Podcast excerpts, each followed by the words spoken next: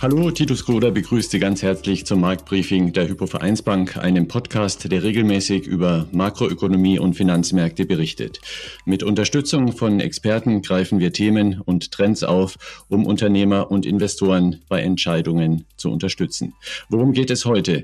Dem Lockdown könnte eine Pleitewelle folgen. Das hörte man vor gut einem Jahr recht oft. Wir sehen uns an, wie man diese Prognose rückblickend eigentlich beurteilen muss. Und wir werfen einen Blick auf den den Boom bei nachhaltigen Finanzanlagen, den sogenannten ESG-Investments. Auch da gibt es Neues. Unsere gewohnten Gesprächspartner sind Andreas Rees, Chefvolkswirt Deutschland der HVB. Grüß dich, Andreas. Hallo, Gruß Frankfurt. Und aus München ist Philipp Gistakis mit dabei. Er ist der Chefanlagestratege der Hypovereinsbank. Hallo, Philipp. Hallo, ich grüße euch.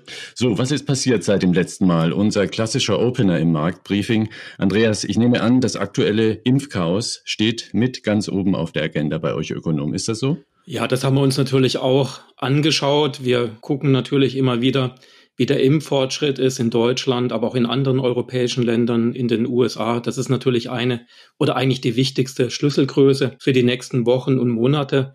Wir haben uns natürlich auch angeschaut in den USA, worüber wir in den letzten Wochen auch immer wieder geredet haben. Das riesige amerikanische Fiskalpaket ist jetzt endgültig durch den Kongress gegangen. Joe Biden hat es unterschrieben. Und der Fokus richtet sich jetzt immer mehr auf das, was jetzt vermutlich noch kommen wird. Ein vermutlich noch größeres Fiskalprogramm, also dieses Infrastrukturpaket. Da befinden wir uns jetzt gerade am Anfang. Also wie groß wird das sein? Wie wird es finanziert werden? Vermutlich auch durch Steuererhöhungen. Also das sind dann jetzt wirklich sehr wichtige Fragen für die amerikanische Konjunktur in den nächsten Wochen. Die Fachdiskussion über den Zinsanstieg und den aufkommenden Inflationsdruck, die geht derweil weiter, Philipp, aber gab es denn noch andere Themen am Finanzmarkt? Na, das war schon tatsächlich das, was die Märkte am meisten beschäftigt hat. Interessanterweise war das Impfchaos nicht so marktbestimmend.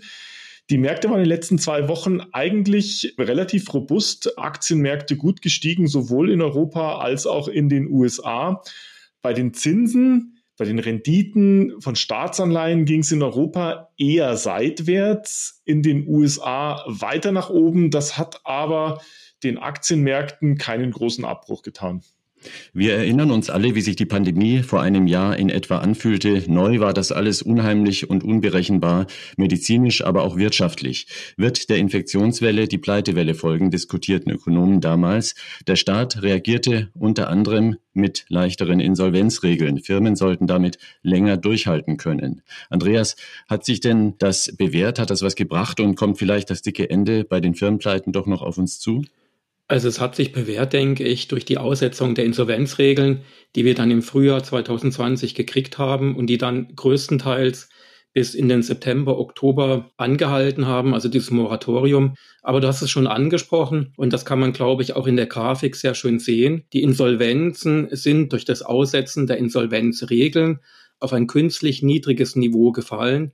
Wir waren zeitweilig bei minus 30, minus 40 Prozent unter dem Niveau wie vor der Krise 2019.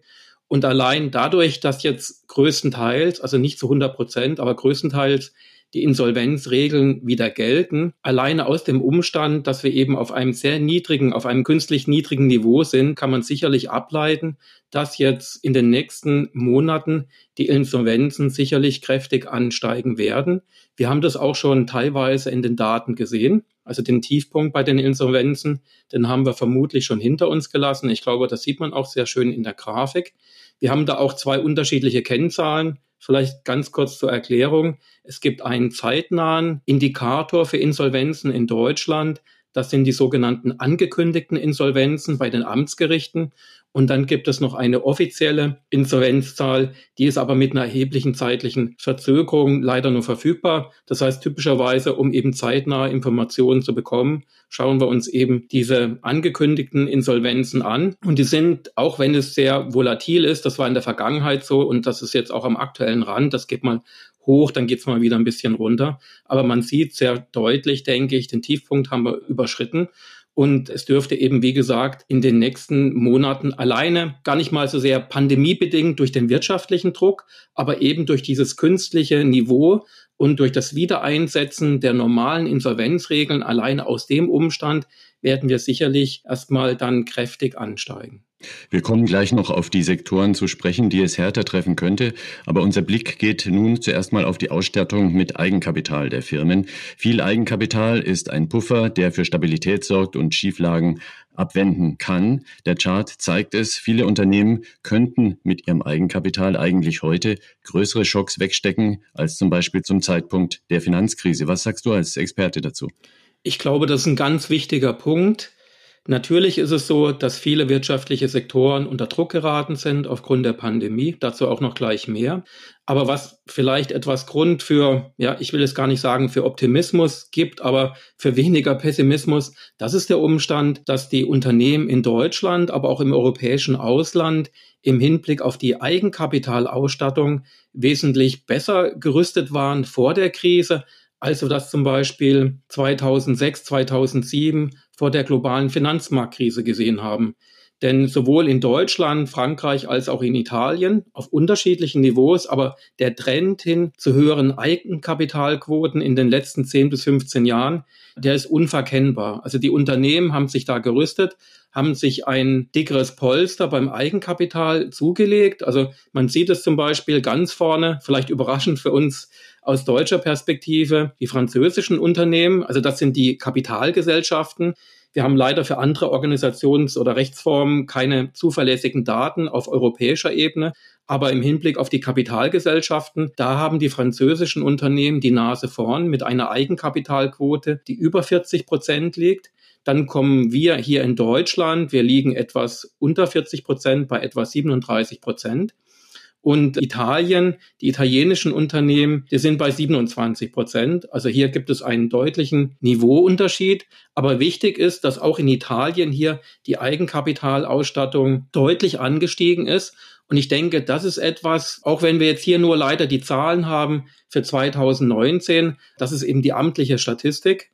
Aber was man daraus ableiten kann, ist schon, dass hier ein dickeres Polster vorhanden war vor der Krise und das hat uns sicherlich in den letzten 12, 15 Monaten geholfen. Und vielleicht darf ich an der Stelle nochmal sagen, es gibt eben, wie gesagt, keine zeitnahen Daten, aber wir haben zumindest relativ aktuelle Zahlen für die Verschuldung der Unternehmen. Und was man hier europaweit sehen kann, ist, dass die Unternehmen sich zwar brutto verschulden, aber sie machen das größtenteils, um logischerweise im Augenblick nicht so sehr zu investieren. Dazu ist die Situation noch zu unsicher.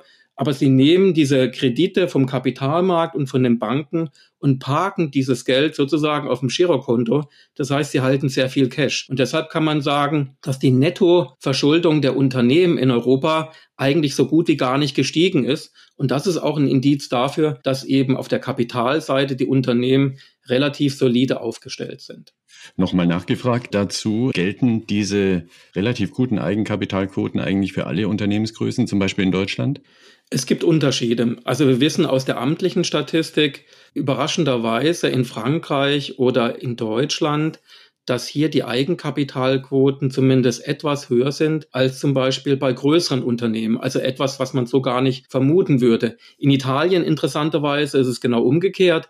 Da haben wir eine etwas niedrigere Eigenkapitalquote bei den kleineren Unternehmen und die größeren Unternehmen haben ein höheres Kapitalpolster. Also ich denke, das hat etwas damit zu tun, einfach aufgrund von institutionellen Rahmenbedingungen und wie sich das halt so in den letzten 10 bis 15 Jahren herausgeschält hat.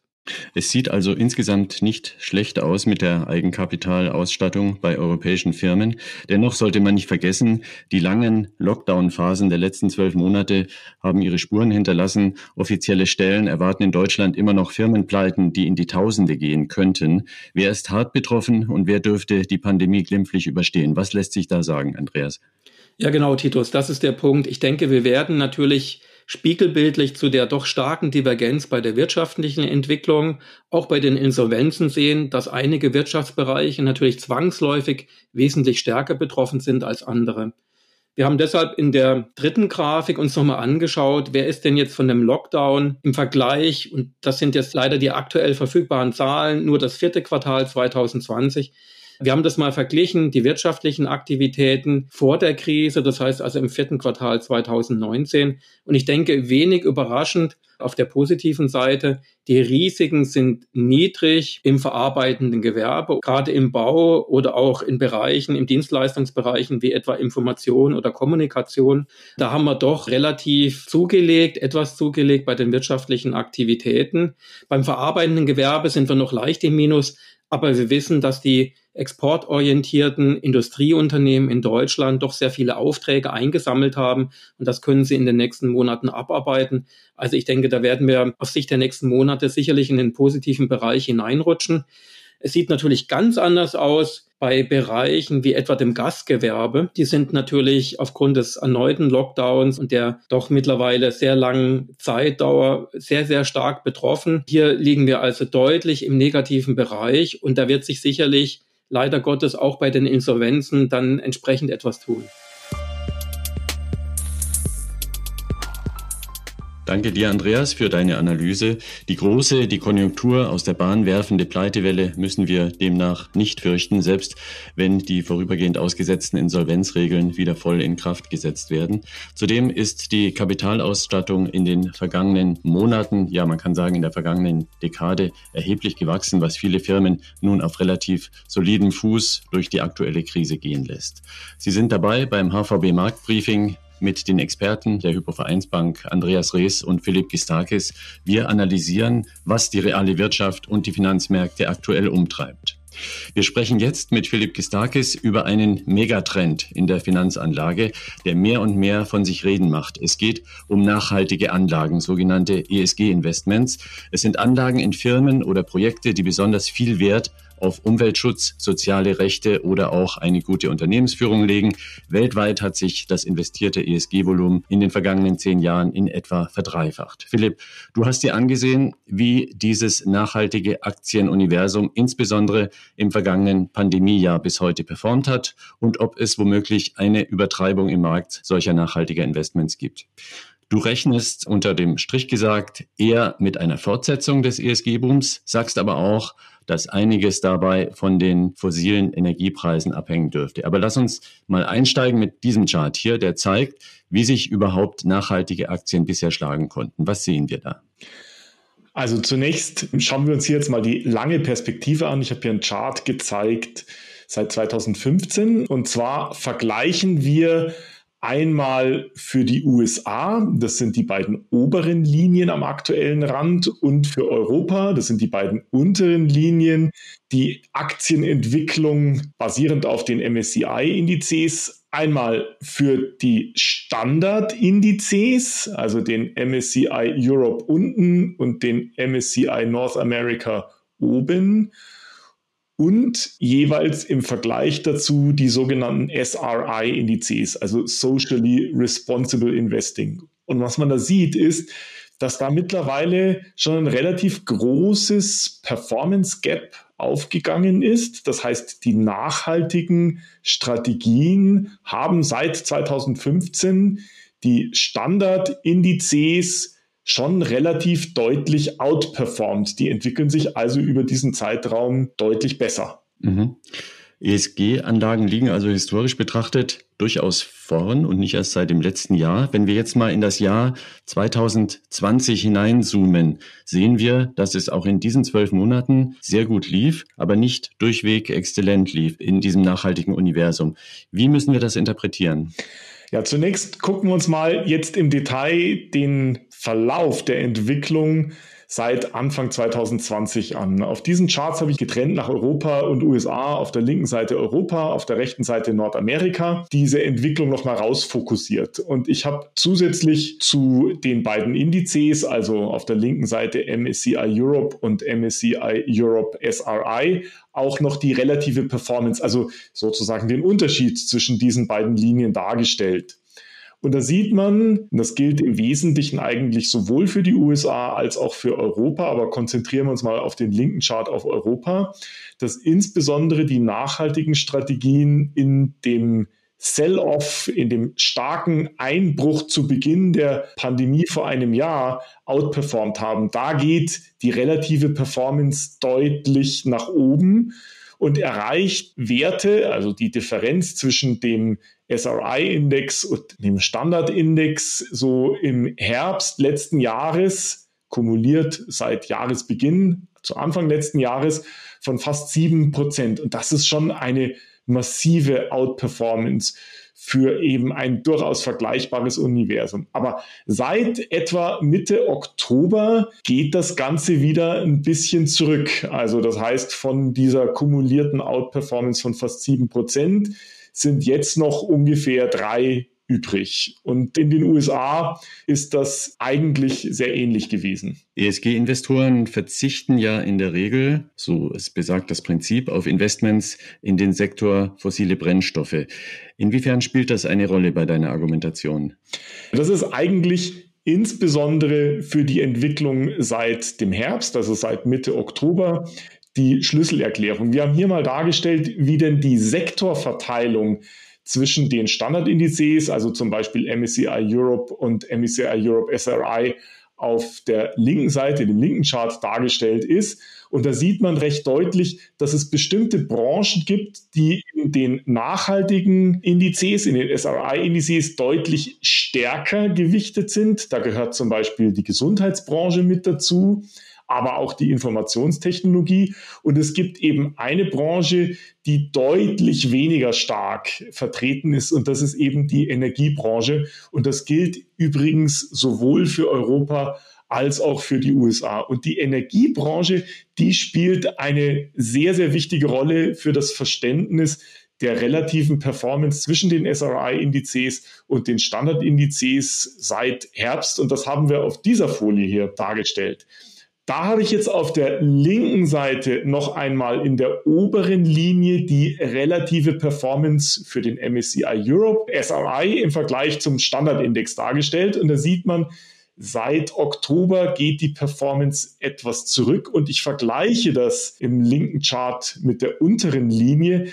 Das ist die relative Performance des entsprechenden Energy Index des MSCI Europe Index mit dem Gesamtmarkt. Und da sieht man im gleichen Maße, wie die relative Performance der nachhaltigen Strategien nach unten knickt, knickt sozusagen die relative Performance des Energiesektors im Vergleich zum Gesamtmarkt eben nach oben.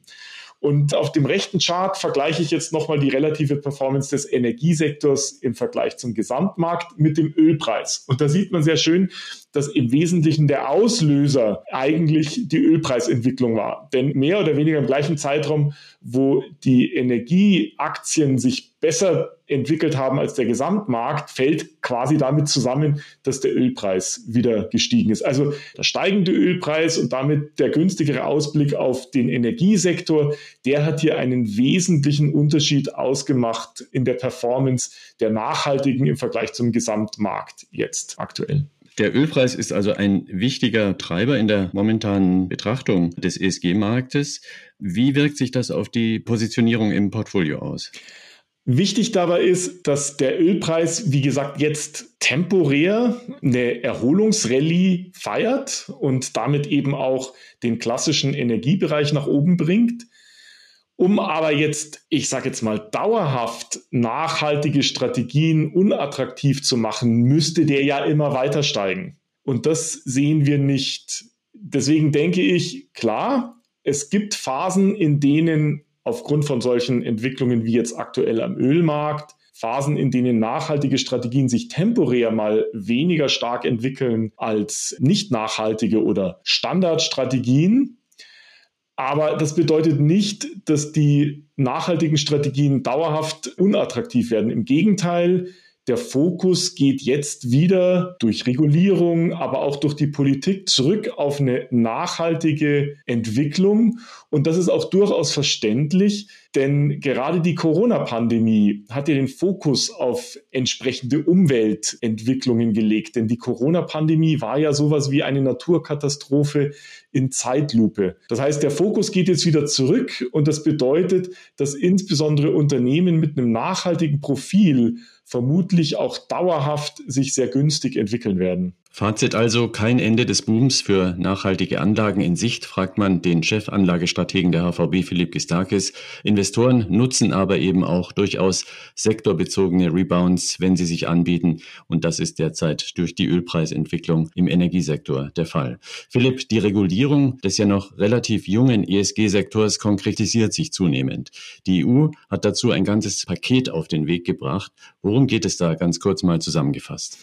Am 10. März ist die erste Stufe der sogenannten Offenlegungsregulierung gestartet. Für Anleger hat sich dabei nicht sehr viel geändert.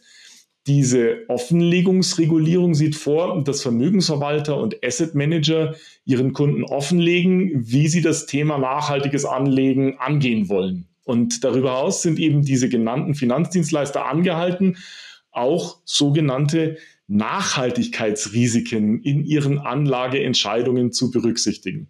Und das, glaube ich, ist jetzt etwas erklärungsbedürftig. Denn das Thema Nachhaltigkeit wirkt ja in zwei Richtungen. Zunächst einmal geht es darum, die negativen Auswirkungen, die wir jetzt als Gesellschaft und als Unternehmen auf die Umwelt ausüben, zu minimieren und somit sozusagen nachhaltig zu wirtschaften. Und da gibt es auch eine offizielle Definition dazu, die Definition der Brundtland-Kommission. Und die lautet wie folgt. Eine nachhaltige Entwicklung ist eine Entwicklung, die die Bedürfnisse der Gegenwart befriedigt, ohne zu riskieren, dass künftige Generationen ihre eigenen Bedürfnisse nicht befriedigen können.